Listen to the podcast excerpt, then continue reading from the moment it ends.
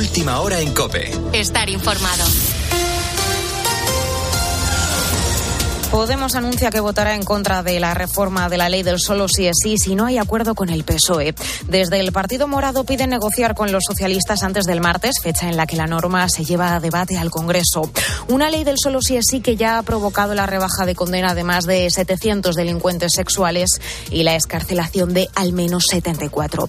En medio de este choque en el gobierno de coalición y en vísperas de las manifestaciones del 8M, Pedro Sánchez encabeza hoy un acto con Carmen Calvo y José Luis Rodríguez Zapata mientras Podemos organiza otro con Irene Montero y Yone Belarra como protagonistas. Ricardo Rodríguez. Las pretensiones de unos y otros pasan por convertir este sábado en el pistoletazo de salida de la Semana de la Mujer con una parada el próximo martes en el Congreso sin visos por ahora de que medie un acuerdo in extremis que aparque la latente tensión en el seno de la coalición ante la admisión a trámite de la reforma de la ley del sí.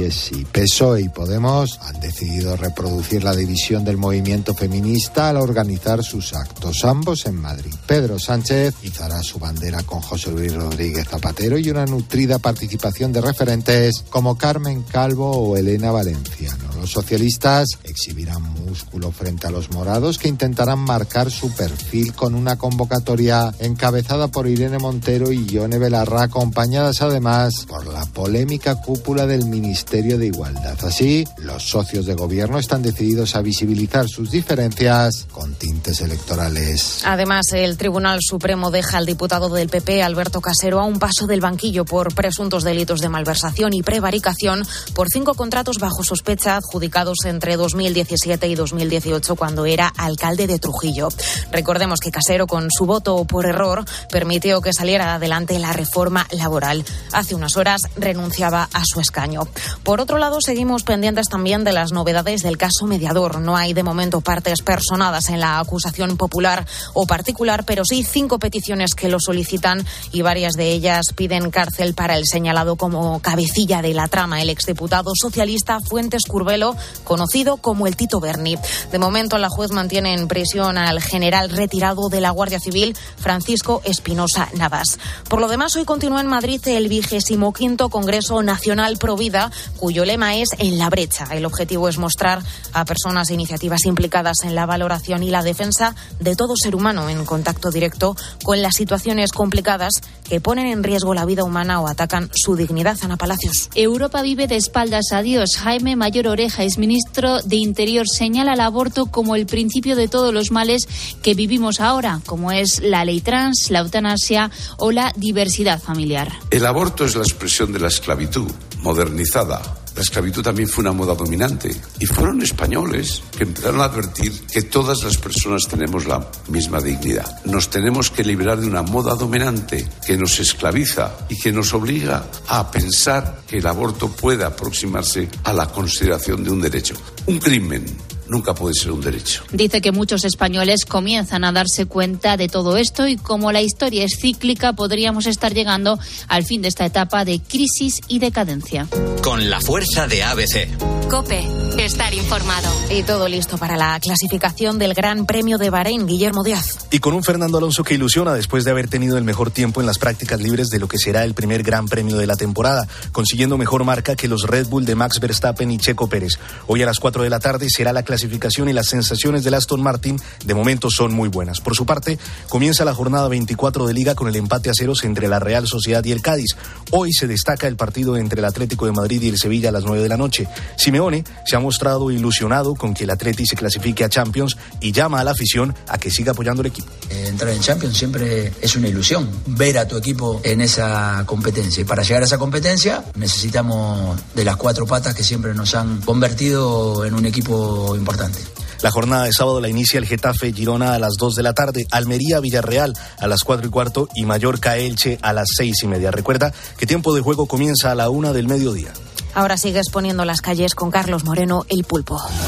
Cope, estar informado.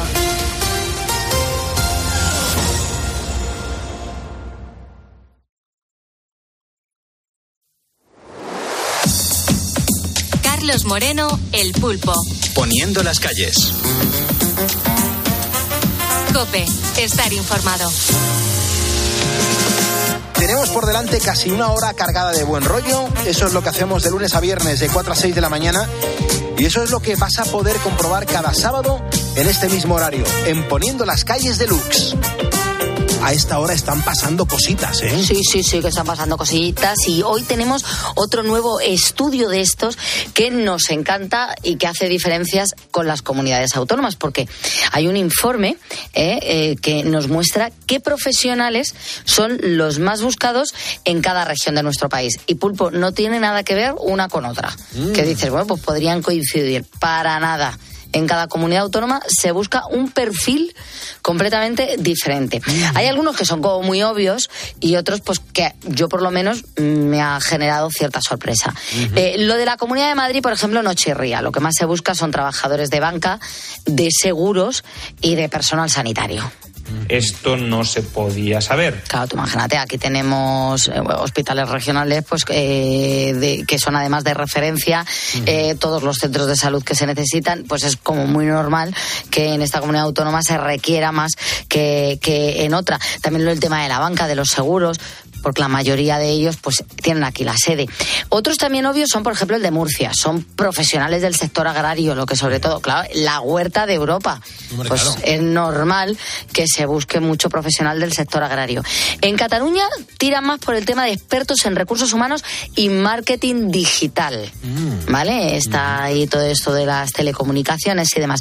El País Vasco demanda de forma incesante empleados para el sector ferroviario y metalúrgico. O Canarias, que siendo una isla, pues nos parece normal que se necesiten profesionales del handling aeroportuario. Obvio sí. Claro, es obvio. Pero luego ya vamos viendo otras comunidades donde dice, pero ¿y esto por qué? Por ejemplo, Extremadura destaca en la construcción. Ah, claro. ser. perfil de construcción, algo que quizás pues yo veía como más extendido en Andalucía cuando hubo aquel boom inmobiliario, tú te acuerdas que era mucho la Costa del Sol, ¿verdad? claro, claro. Eh, Pues no, es Extremadura donde más se demandan este perfil de obreros y de personas que manejan maquinaria de la construcción y demás. Y en Andalucía lo que más se busca son perfiles TIC, es decir, en tecnología de la información y de la comunicación. que es interesante. Muy interesante. Desde luego que sí. Oye, mira, mira Málaga cómo ha crecido tecnológicamente Eso es. ¿eh? Sí, sí, O sea es que lo de lo de marca, lo de Málaga con el parque tecnológico Mm. ha sido brutal. Y luego tenemos Asturias. En Asturias lo que más se reclaman son teleoperadores. ¿Por qué nos está pasando esto? Y tú dices, pues buscan teleoperadores. Pero ¿y por qué? Qué curioso, Pues yo ya ahí he investigado porque he dicho, pero yo aquí por qué teleoperadores y no en otra parte del país. Bueno, pues porque se necesitan en Asturias muchos teleo- teleopera- teleoperadores porque en el Principado es donde más ha crecido el número de call centers. Mm. Y también muchas empresas multinacionales que necesitan de estos centros compartidos. Y como están allí los call centers, pues necesitan teleoperadores. El otro que también me pareció curioso ha sido el de Galicia. Pues yo allí habría pensado la demanda de pescadores, ¿no? Que Hombre, de manera sí, pero ¿y entonces qué, qué, qué es lo que se está Los demandando? caldereros. Ah. Bueno, que también están relacionados con el sector naval y del metal, como por ejemplo los electricistas, los mecánicos y los soldadores, pero es muy curioso que lo que menos hay es caldereros, y es lo que más se necesita. Muy curioso el mapa de España curioso. con respecto a los perfiles que se buscan de- del trabajo. Nos vamos con la música. Vamos a escuchar a Héroes del Silencio, Pulpo, Ah, porque. Sí, Enrique sí, sí. Bumburi ha revelado el motivo por el que se ha tenido que retirar de los escenarios. Fue algo muy raro. Él empezó una gira y a los dos días no podía ni hablar, pero no podía, o sea, no, no había manera. voz, sí, sí, perdía la voz. Y entonces, eh, evidentemente, canceló la gira y de hecho es que los médicos le llegaron a decir es que usted, no sabemos todavía el motivo, pero ha perdido completamente la voz. Vamos, no se puede seguir dedicando a esto. Es que le dijeron que tenía que dejar los escenarios. Eh, la historia es que se ha hecho un montón de pruebas. Y ahora han descubierto el motivo de los problemas de garganta. Y Pulpo, tú, que también haces bolos, y alguna vez te ves eh, sometido a este producto, ten mucho cuidado. Al parecer es el glicol. Y tú, habrá gente que no lo conozca y diga, pero ¿y el glicol? ¿Por qué estás expuesto a eso? Bueno, pues es una sustancia líquida sintética que absorbe agua y que se usa en el humo que se, que se libera en los shows en vivo para generar niebla. Claro, eh, ten en cuenta que sobre todo en los 90 se abusaba muchísimo Sí. de, de estas máquinas, pero es verdad que a finales de los 90, en el, noven- en el 99-2000, eh, salió un producto nuevo eh, y ya no le ponían el glicol. El pero glicol. claro, todos los que hemos trabajado, los que llevamos trabajando los escenarios desde hace un montón de años, reconocemos que eso lo hemos tenido que, que aspirar. sufrir. Hombre, claro, lo hemos tenido que aspirar. Y había diferentes humos que nos sentaban mejor que otros. Lo tengo que reconocer. Eso es un hielo seco, eso es un humo seco. Te, te- te dejaba afónico, y es verdad. Yo me acuerdo de estar actuando en muchísimas discotecas cerradas por aquel entonces, donde se permitía fumar, y es que enseguida la voz notabas que sufría un montón y, y- y te dejaba la boca súper seca. Era una sensación súper extraña. Y yo me acuerdo que, que incluso en los contratos yo pedía que yo no tuviese máquinas de humo en el escenario. Normal. Porque yo sabía que eso deterioraba y hacía daño.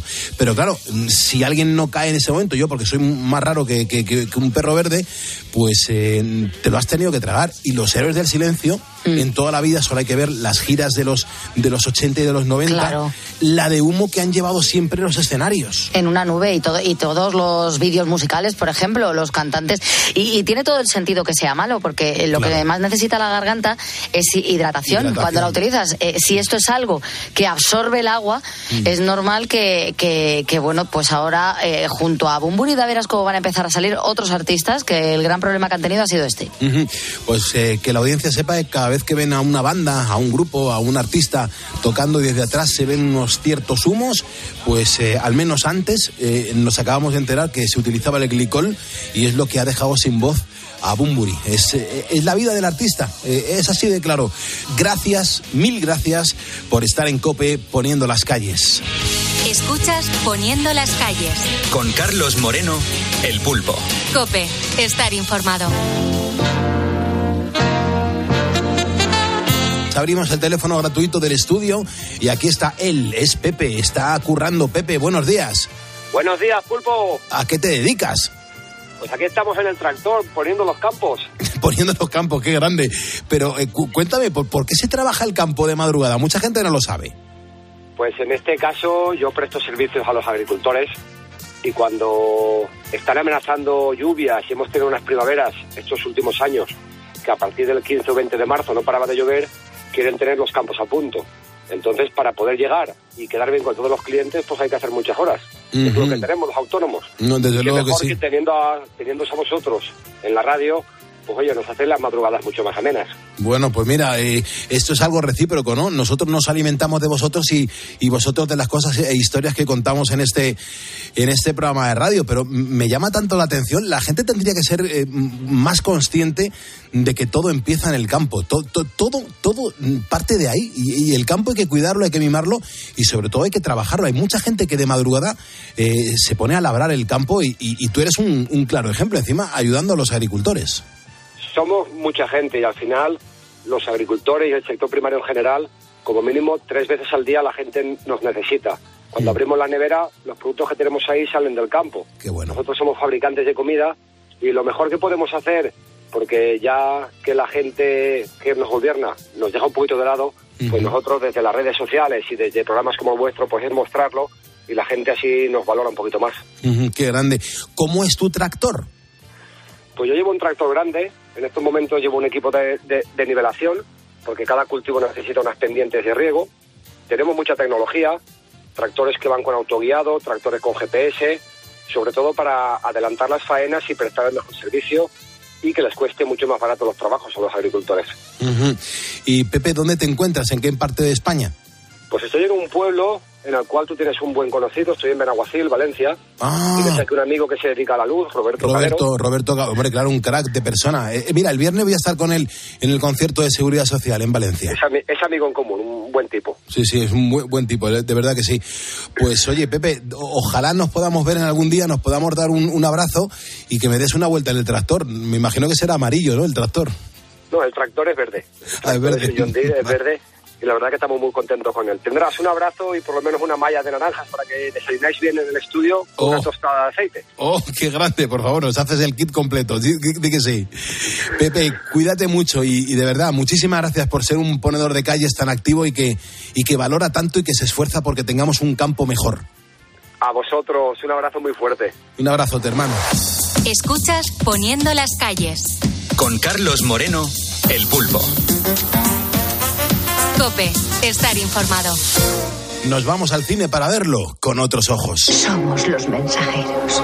Reconquistad con nosotros vuestra mirada amorosa. Entonces estaremos cerca de vosotros. Y vosotros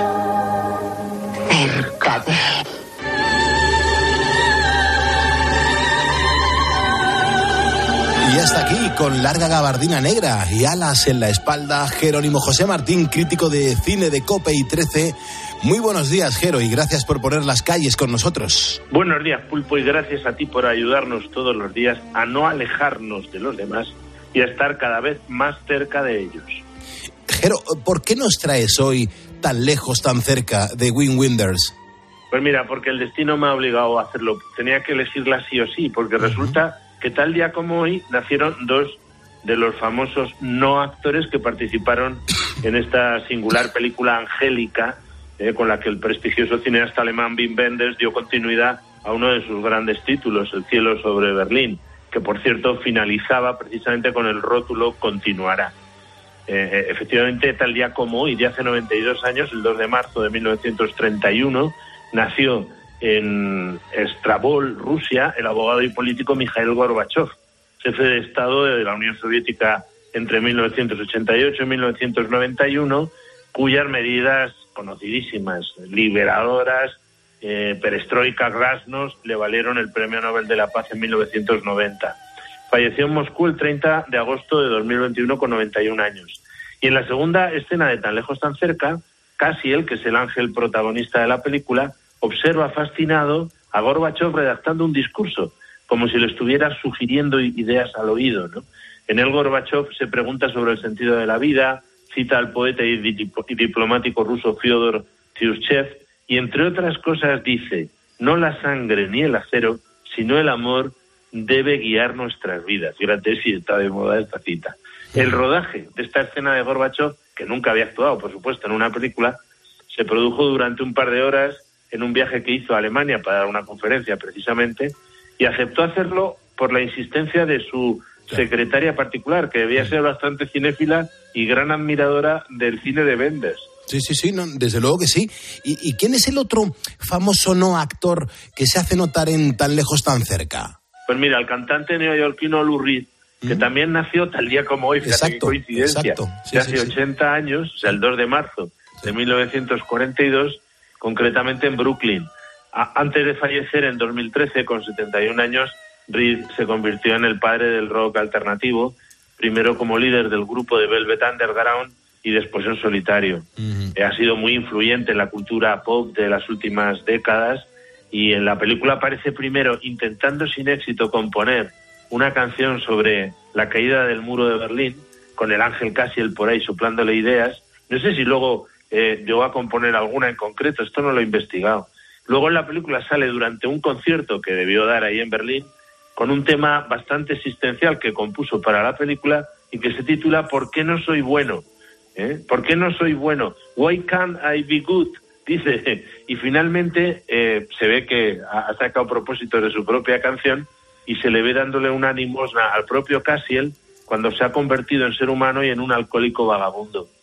Sí, eh, eh, ¿sabes lo que pasa, Jero? Que eh, esta película deja muchas huellas en ese sentido, ¿no? sobre todo ahora que estás lanzado, sí que me gustaría saber el recuerdo que te trae o, el que nos recuerdes a todos los ponedores el argumento de esta película, de ese tan lejos, tan cerca.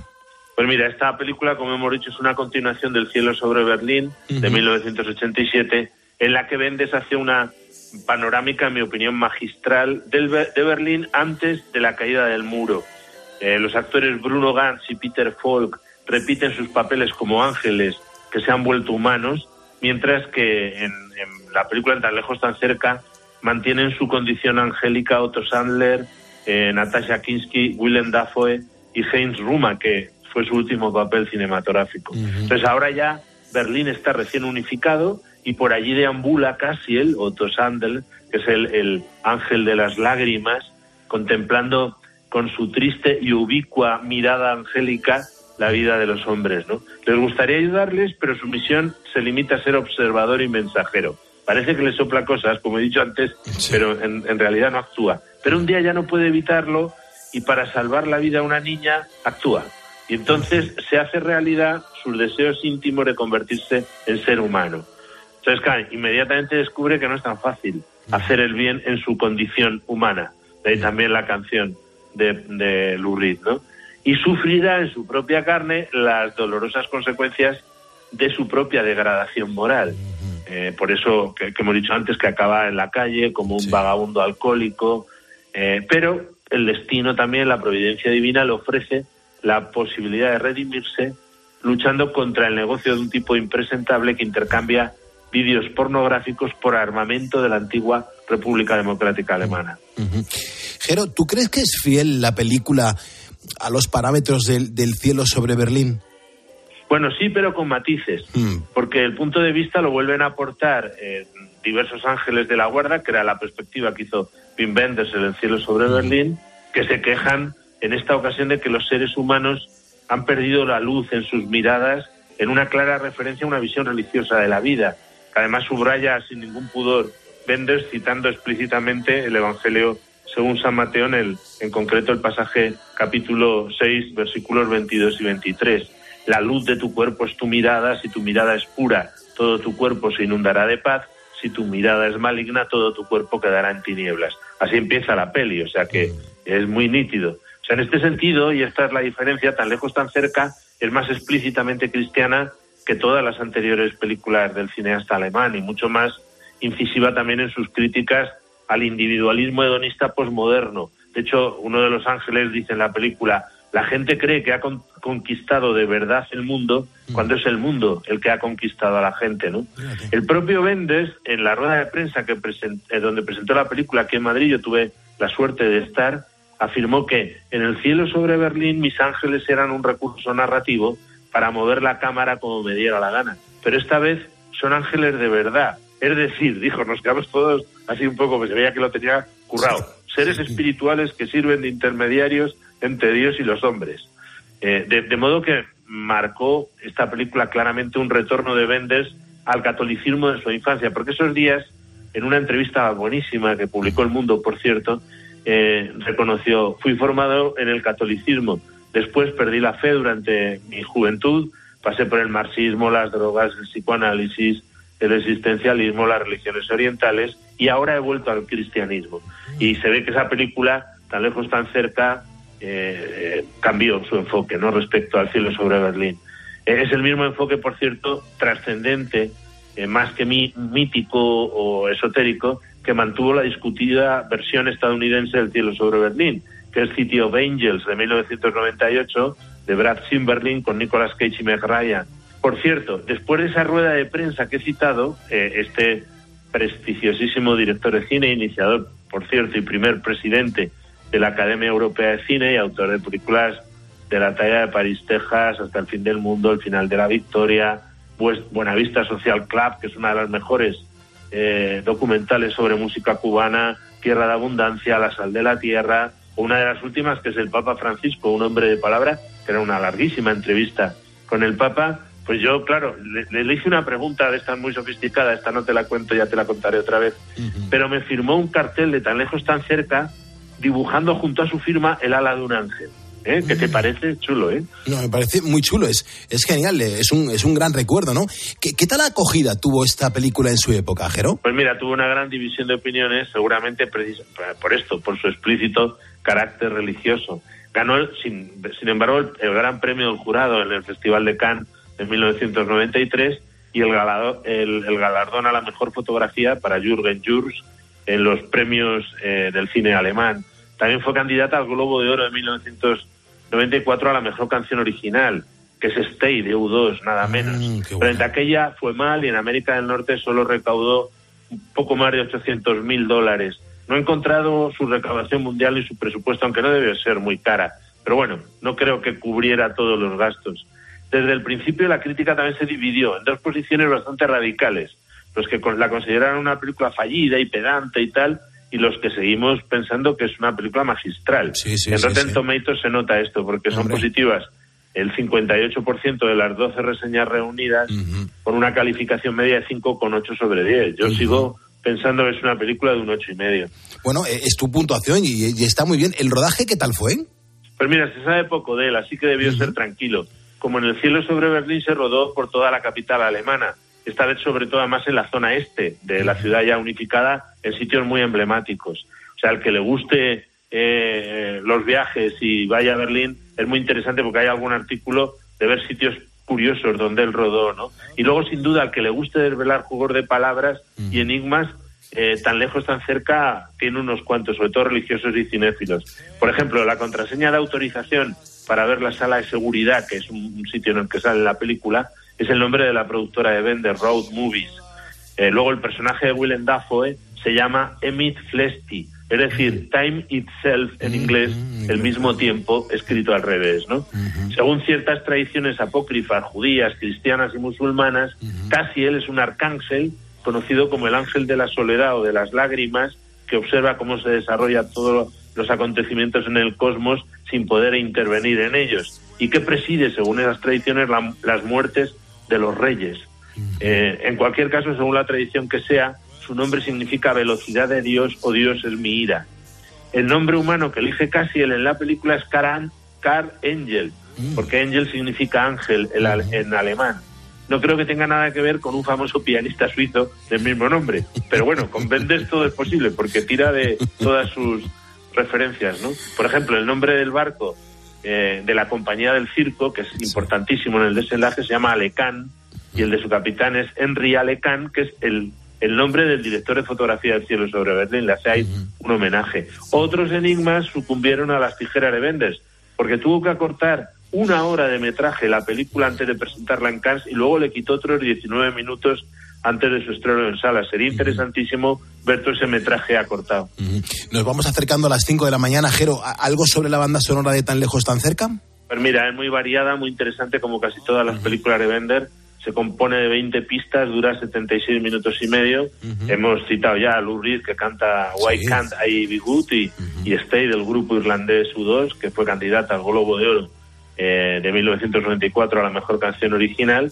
Eh, y luego también incluye canciones y temas de Nick Cave, de Herbert Gronemeyer, Simon Bonnet, Johnny Cash, eh, James Ivory, La Casa del Amor, Simon Bonnet, Graham Rebel, que es un gran compositor de bandas sonoras, pero sobre todo el grueso es la cantante y violinista estadounidense Luri Anderson, que está acreditada como compositora de la banda sonora original. Por cierto, que en 2008 Anderson se casó con Lou Reed y fue su esposa hasta la muerte de él en 2013. No sé si se conocerían en esta película.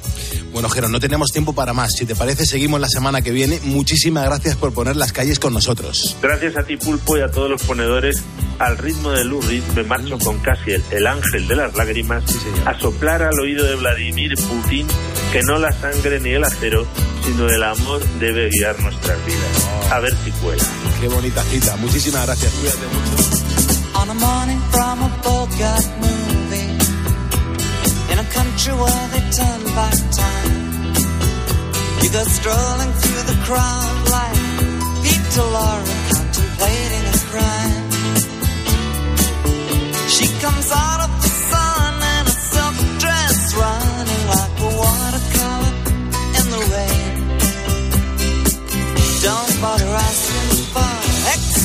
She'll just tell you that she came in the year of the cat.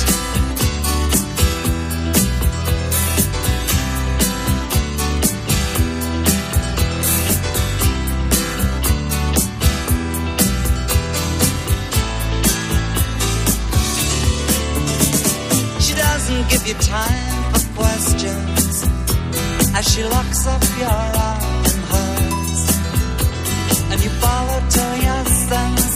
which direction completely disappears. By the blue tiled walls near the market stalls, there's a hidden door she leads you to. These days, she says, I feel my life just like a river running through the year of the cat.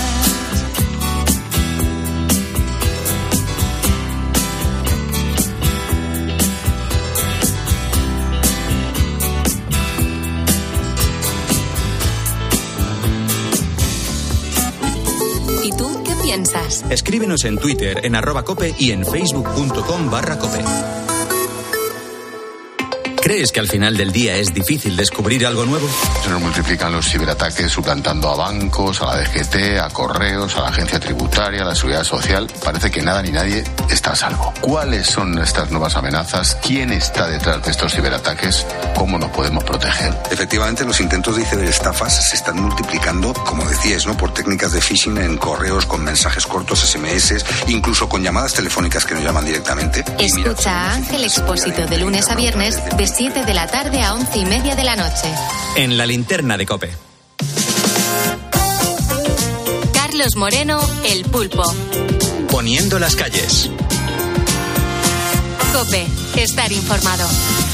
Es verdad que ya han pasado varias semanas desde el del primer temblor de tierra en la zona de Turquía y Siria y también pues que hemos visto cómo el drama aumentaba con nuevas réplicas sobre una zona que ya de por sí estaba devastada, con toda la tristeza que nos inunda por las miles de víctimas, pues es verdad que seguimos buscando la parte esperanzadora y es pues todas esas personas que gracias al trabajo de los expertos en este tipo de catástrofes pues han conseguido salvar la suya. Son personas que, que llevaban días bajo los escombros, que no han comido, que no han bebido nada, con temperaturas absolutamente gélidas y muchas malheridas que han sido rescatadas. Bueno, pues en esto quiero que sepas que han tenido mucho que ver los perros adiestrados para este tipo de situaciones. Y por eso hoy hemos invitado a poner las calles a Susana Izquierdo. Ella es la presidenta de la Escuela Española de Salvamento y Detección con Perros ESDP, guía canino también e instructora de perros de rescate con más de 30 años de experiencia y además un amplio bagaje en intervenciones internacionales. Ella, por ejemplo, ha estado en contacto permanente con los compañeros de la, de la ESDP que estaban, bueno, pues desplazados a Turquía y que han trabajado pues con las labores de rescate integrados en el ERICAM de la Comunidad de Madrid. Susana está ahora mismo como tú y como yo en este lunes 27 de febrero de 2023 poniendo las calles. Susana, ¿cómo estás? Buenos días. Buenos días, Pulpo. Lo primero que quiero hacer es darte la enhorabuena por el trabajo que lleváis a cabo y sobre todo porque habéis demostrado en muchas ocasiones que estáis salvando vidas. Hombre, eh, por supuesto que salva vidas y de hecho los perros son ahora mismo la herramienta más eficaz y más eficiente que existe para este tipo de trabajos. Fíjate, antes de nada, cuando uh, nos ponemos a hablar de estos perros, Susana, eh, que además están muy bien preparados, ¿qué tendríamos que decir? ¿Es el adiestramiento? ¿Es la educación? ¿Cuál es el término más, más apropiado? En realidad es adiestramiento porque se le está enseñando a realizar una tarea concreta bajo unos parámetros determinados. Eh, llamamos educación o consideramos educación la inserción del perro en un entorno urbano, en una familia, etcétera, y las normas de convivencia que deben seguir para convivir adecuadamente en un entorno social. Eh, Susana, por ejemplo, desde la Escuela Española de Salvamento y Detección con Perros, eh, no sé, cu- ¿cuántos perros habéis preparado para este tipo de acciones, más o menos? Bueno, aproximadamente tenemos eh, un flujo entre 8 y 10 perros preparados de forma continuada para diferentes tipos de especialidades, porque no solamente trabajamos en la, en la búsqueda en situación de catástrofes, nosotros también actuamos en caso de que haya una persona perdida, en deslizamientos del terreno y riadas, o sea, tenemos diferentes eh, sitios de actu- eh, especialidades de actuación con los perros. Entonces, en función de eso se preparan también los, los animales. La mayoría son multidisciplinares, es decir, que pueden hacer varias de estas disciplinas, pero otros son especialistas. Pero ya te digo, no- unos 8 o 10 perros solemos tener preparados para, para poder intervenir. Porque, Susana, eh, eh, ¿son, ¿son perros que, que van directamente a un grupo especializado? Es decir, ¿son perros que se sabe que van a ir a la UME, eh, otros que irán a la Guardia Civil, a la Policía Nacional? O, por ejemplo, hay otras organizaciones que os los están pidiendo? No, en realidad nosotros somos una agrupación de voluntarios. Ujú. Es decir, todos mis compañeros, tanto mis compañeros como yo, somos voluntarios en lo que está, en la, en la actividad que realizamos.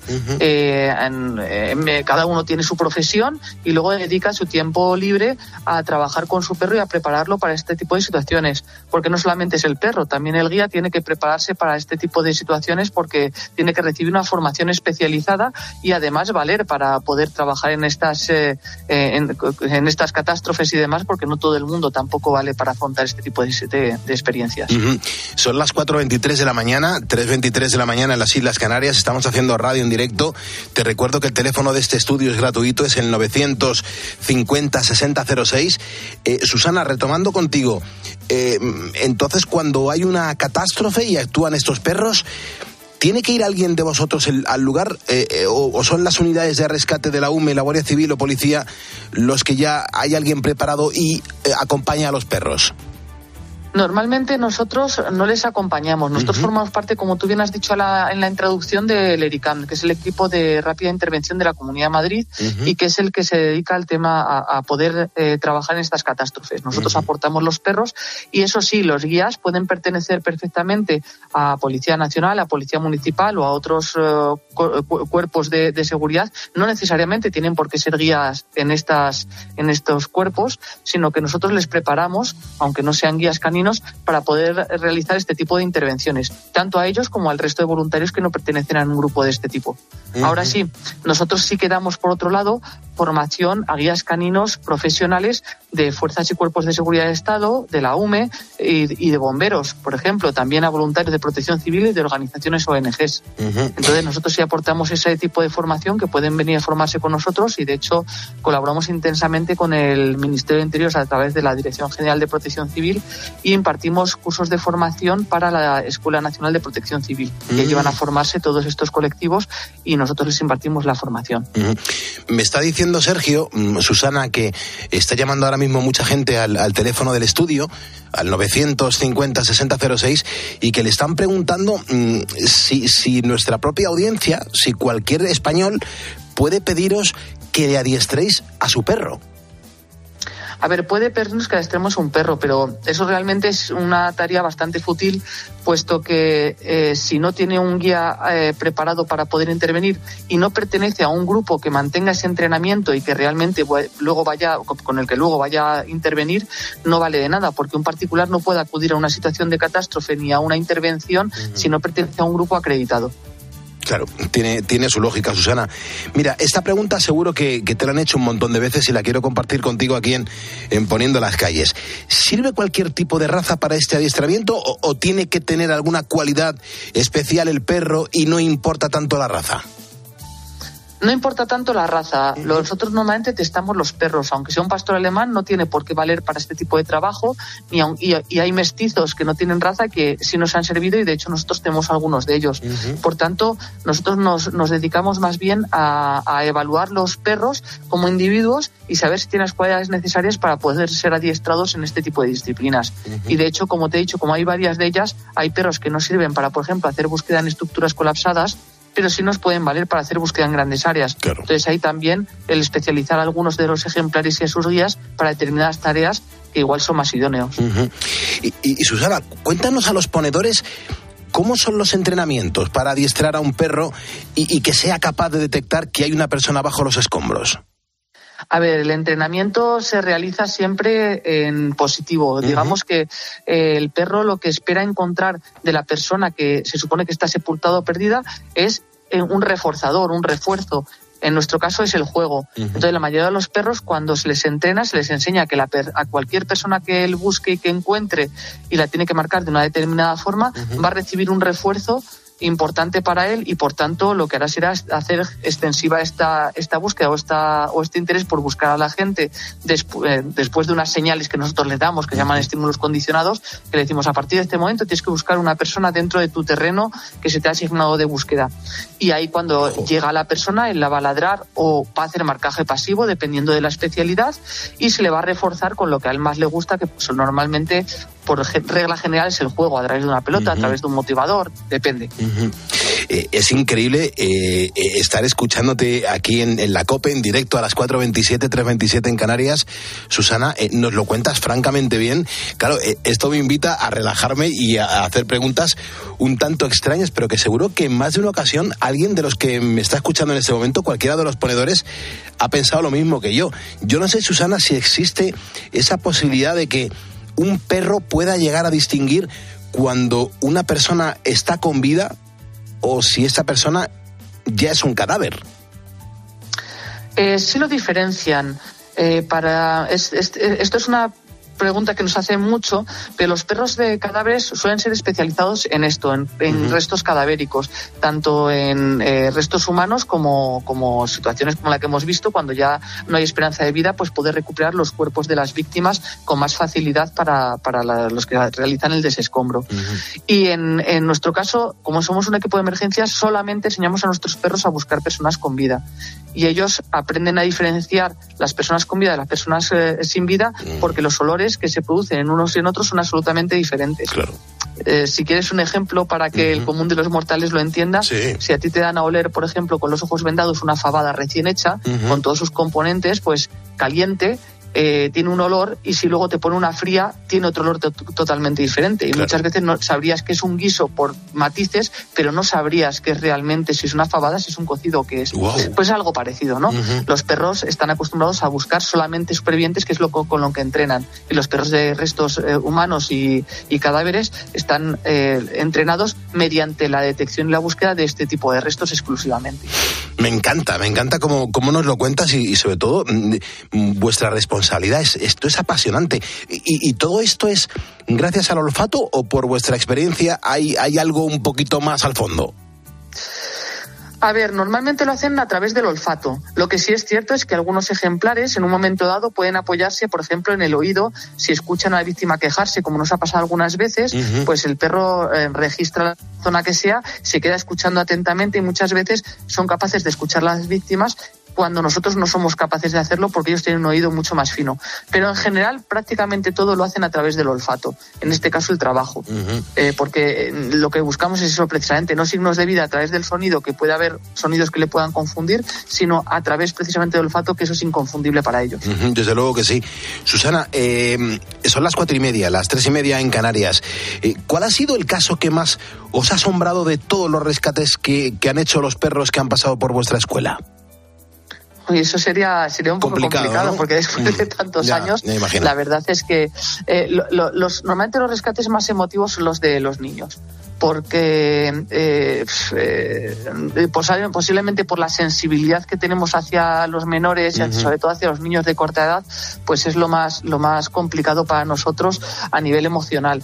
Y la verdad es que cuando hemos tenido rescates de, de niños ha sido lo- la parte más emotiva y también teniendo en cuenta que muchas veces nuestros perros tienen grandes dificultades para poder detectar estos olores. Es decir, nosotros trabajamos con un rango de olores eh, que son los voluntarios que normalmente se, de, las- de los que disponemos para poder trabajar con los perros en búsqueda, que van pues desde los 17, 16 años, quizás 12, hacia arriba hasta pues aproximadamente los 50, 60, 70 años. Pero los rangos que se quedan por encima y por debajo sobre todo el de los bebés y los niños muy pequeños, suelen tener una diferencia de olor muy importante para los perros porque la actividad hormonal y otro tipo de olores no se presentan en estas, en estas edades, Mm. lo mismo que los octogenarios y los nonagenarios. Entonces, el no poder disponer de este tipo de, de- de víctimas, entre comillas, simuladas, para que los perros se acostumbren a este tipo de olor, hace que restringamos bastante los, o sea, que tengamos menos posibilidades de que el perro tenga éxito en la búsqueda de este tipo de, de figurantes, de, menores y de personas muy mayores. Entonces, en ese, en- eh, para nosotros es muy importante que cuando los perros realizan este tipo de trabajos, eh, eh, ver que, que- que funcionan los entrenamientos y, y aparte de eso, la emoción que tienes cuando, cuando se produce un rescate de este tipo. Me parece increíble lo que nos estás contando, Susana. Eh, 432, mm, me parece increíble a lo que os dedicáis, lo que hacéis y la responsabilidad que tenéis. Pero, hombre, más o menos nos has contado ya, pero sí que me gustaría, Susana, por favor, mm, y, y la verdad lo quiero conocer personalmente. ¿Qué, es lo que tú sientes, Susana, cuando, cuando tus perros, por ejemplo, participan en estas misiones con resultados tan positivos? Porque al menos yo, yo, yo creo que me emocionaría, yo creo que tiene que ser algo que va a marcar el resto de tu vida. Todo esto debe ser como, como muy emotivo, ¿no? Sí, hombre, siempre, siempre, fíjate, nosotros trabajamos, tre- pues todo el año estamos disponibles si se nos llama para cualquier tipo de intervención.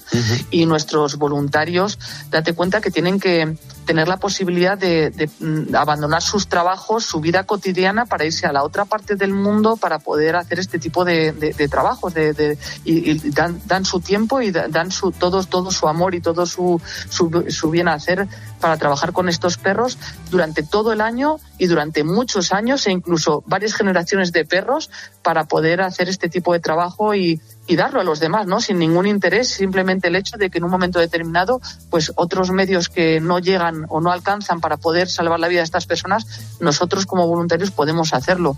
Y eso es la mayor satisfacción que podemos tener y la que obtenemos realmente al fin y al cabo cuando estamos trabajando. Es decir, salvar una vida vale solamente eso, el, el poder, el, eh, o sea, el, el trabajo de, de todos los años que podamos llevar funcionando con los perros, porque los rescates no se hacen todos los días, ni hay catástrofes todos los años.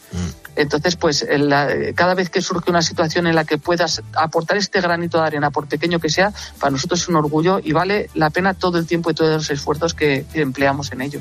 Me estás emocionando. O sea, yo, yo soy calvo, pero, pero se me ponen la- los pelos de las piernas y de los brazos de punta porque es tan bonito lo que cuentas, es tan bonito lo que conseguís, es tan bonito cómo lo cuentas, Susana, que, que merece la pena que con mucha pausa en este programa de radio, que es el primer despertador de la radio en España, que se llama Poniendo las calles, pues le estemos dedicando esto a algo tan bonito y tan necesario, ¿no? Y, y no te quiero quitar más tiempo porque son las 4.34 y es, es bastante pronto o bastante tarde.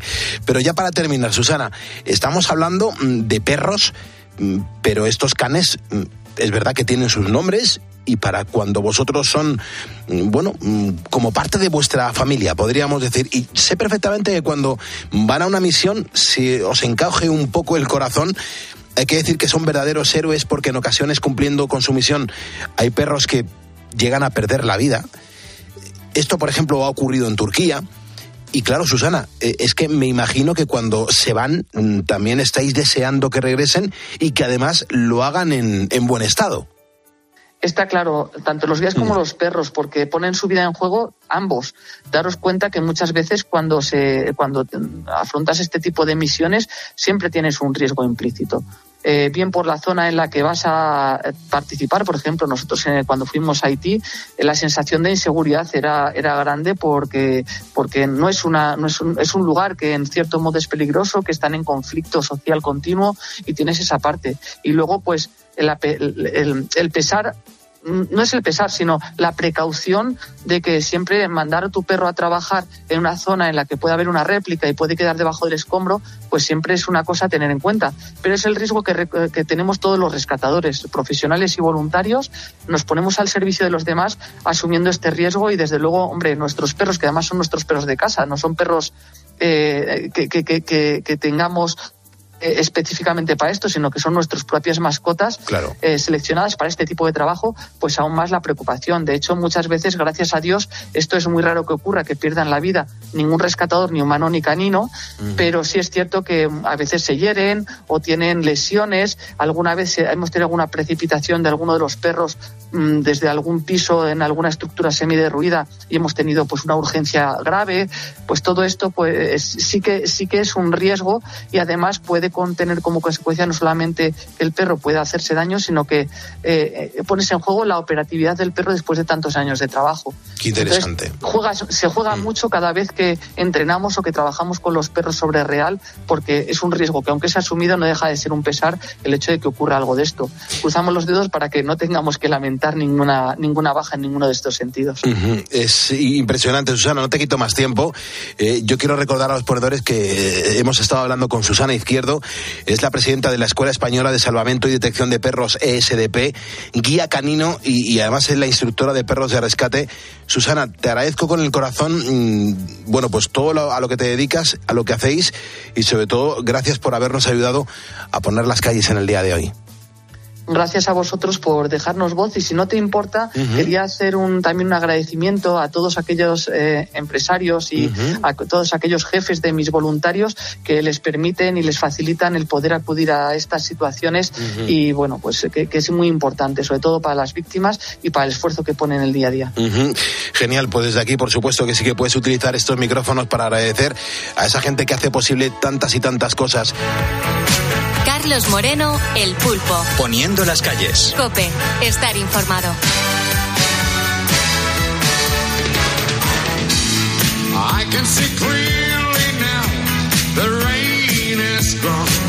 Me encanta esta sintonía para dar la del pulpo a Carlos Herrera, que él comienza a las seis, pero siempre se asoma por aquí para recibir una ración de pulpo. Herrera, buenos días.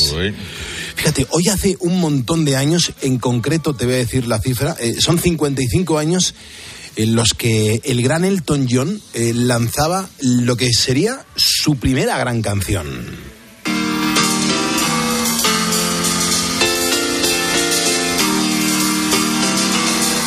Era el 68, se editaba este I've Been Loving to You. ¿Cuánta No, fuerza fíjate, había? de esta no me acordaba yo. Anda. Esta es, es una sabrosa canción. Sí, señor.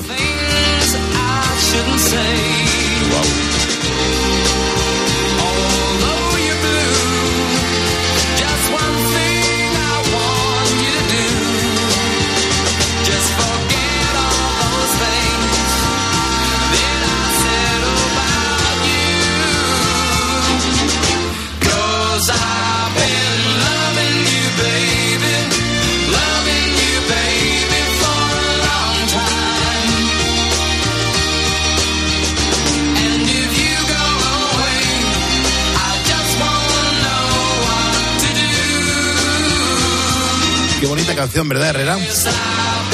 Muy bonita canción, sí. Muy de la época, ¿eh? Sí. Pues aquí nacía todo. Aquí nacía una unión que les ha funcionado muy bien, que es Bernie Taupin, Reginald Dwight, lo que es lo mismo Elton John, pues componiendo uno la música, el otro la letra y empezando a cosechar muchísimos éxitos. Esta canción, que sepas que no se llegó a editar hasta 1992, esta fue un poco la cercanía a las compañías discográficas, pero aquí nació esa unión. Aquí demostraron que juntos sumaban mucho, que iban a hacer muy buenas canciones y aquí comenzaba esa unión donde tenemos que agradecer a esta pareja pues al haber cosechado tantos números uno y canciones tan buenas. Fíjate qué carrerón empezó este, este hombre en sus inicios, al que no le hicieron demasiado caso. Bueno, yo creo que a los a, a muchísimos grandes genios no les han hecho mucho caso en su principio, eh, hasta que un buen día alguien descubre que efectivamente son genios y que los genios eh, pueden ser muy rentables si se saben utilizar Es verdad. debidamente por una compañía, ¿no? Y eso, y eso pasó con Elton John. No sé si has visto la película. Sí, sí la he visto. Sí, ahí, ahí se resume bastante bien. Se cuenta muy bien. Sobre todo si te das cuenta es que tanto uno como el otro eh, estaban apartados, ¿no? De la música. Uno pues hacía música pues mm, primero muy rockera, un poco perdido eh, aquí el John en ese, en ese sentido, y el otro que, que escribía cosas y, y pequeños panfletos eh, de, de información musical que le tenían apartado en un rincón en una empresa hasta que ya les unen y le dice, oye, ¿por qué no le compones la letra de las canciones a la música que este Elton John está haciendo? Bernie Taupin ahí comenzó a brillar y qué obras musicales nos regalaron, ¿eh? Cierto, cierto, maravillosas.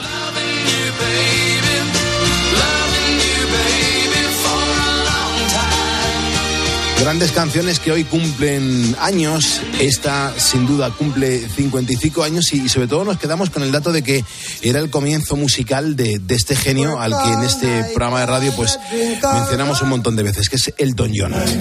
Yo no sé de Harry, de Harry Belafonte. Me gusta Herrera. mucho Harry Belafonte. ¿En que, serio? eh, además, qué elegante es. Muy. Harry Belafonte. ¿eh? Pues hace 96 años que nacía este genio de la música.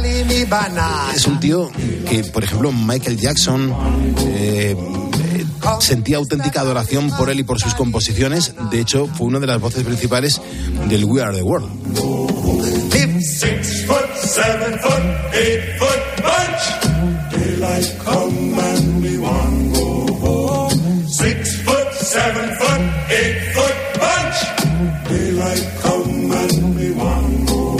Este Harry Belafonte le llamaron cariñosamente el rey del calipso porque fue el, impulsor de, esos preciosos ritmos jamaicanos. eh. En Jamaica hay una música maravillosa y, en aquel momento pues este fue el, que lo impulsaba y el que consiguió meterlo en las listas de los éxitos que se producían en aquellos años.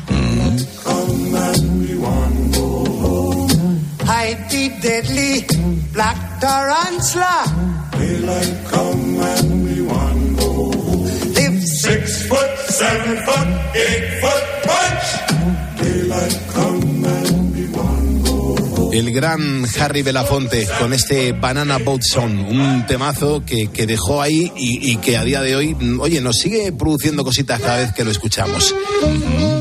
¿Y por qué no acordarnos hoy de que en circunstancias normales hoy el gran Glenn Miller estaría cumpliendo 119 años, Herrera?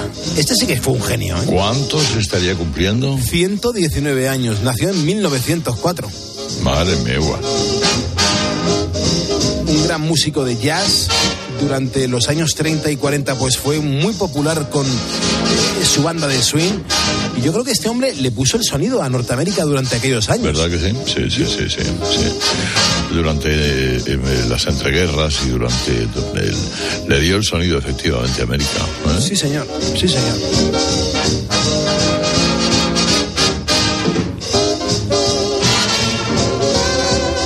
Sigue siendo una delicia bailar las cosas de, de Arthur Miller, ¿eh? Sí, señor. Yo lo he puesto en fiestas, esto. Hombre, eh, esto es una fiesta, una canción bien colocada, un tema, eh, provocas movimientos bastante importantes, ¿eh?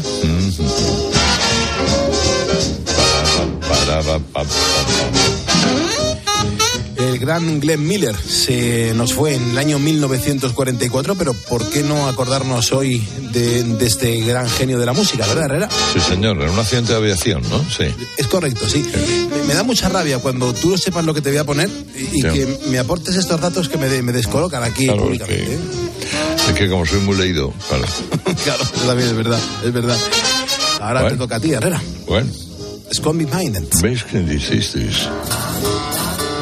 Poniendo las calles deluxe deja paso a la información, pero el próximo sábado volvemos. Recuerda que nos puedes escuchar de lunes a viernes de 4 a 6 de la mañana para poner en marcha todo un país, nuestra España. Y los sábados, recuerda, como el perfume, te lo damos todo concentrado. Sé feliz. In my veins and mouth that kept the chunky with the plastic eyeballs. Spray paint the vegetables, dog food skulls beefcake pantyhose. Kill the headlights and put it in neutral. Stock car flaming with the loser and the cruise control. Babies in Reno with the vitamin D. Got a couple of couches, sleep on the love seat. Someone came saying I'm insane to complain about a shotgun wedding and a stain on my shirt. Don't believe everything that you breathe. You get a parking violation and a maggot on your sleeve. So shave your face with some mace in the dark. Saving all your food stamps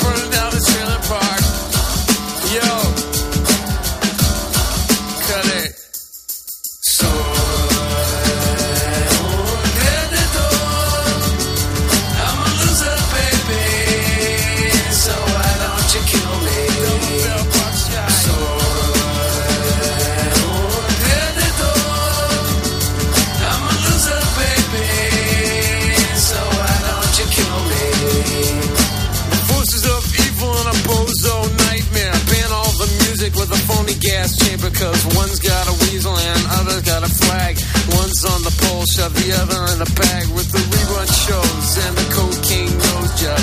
The daytime crap of the folk singer's club. He hung himself with a guitar string. A slab of turkey neck and it's hanging from a pigeon wing. To get right if you can't relate. Trade the cash for the beat, for the body, for the hate. And my time is a piece of wax falling on a termite. It's choking on the splinters. So.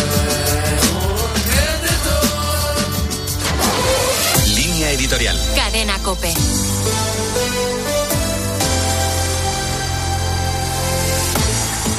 El proyecto de orden ministerial que cambia la estructura del grado de magisterio ha provocado una reacción crítica de los especialistas.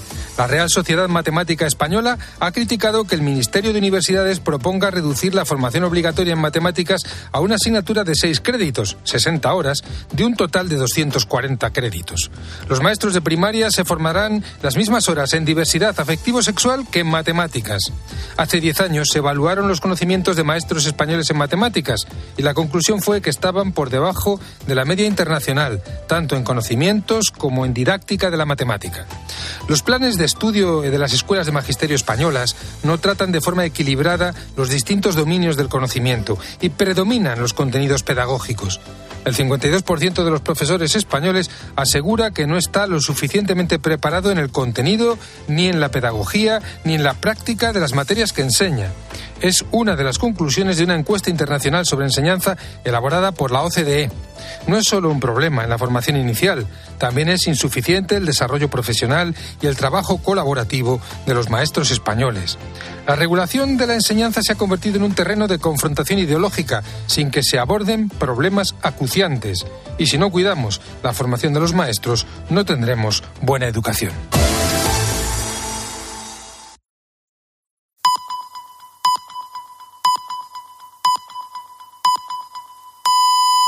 Son las seis, las cinco en Canarias.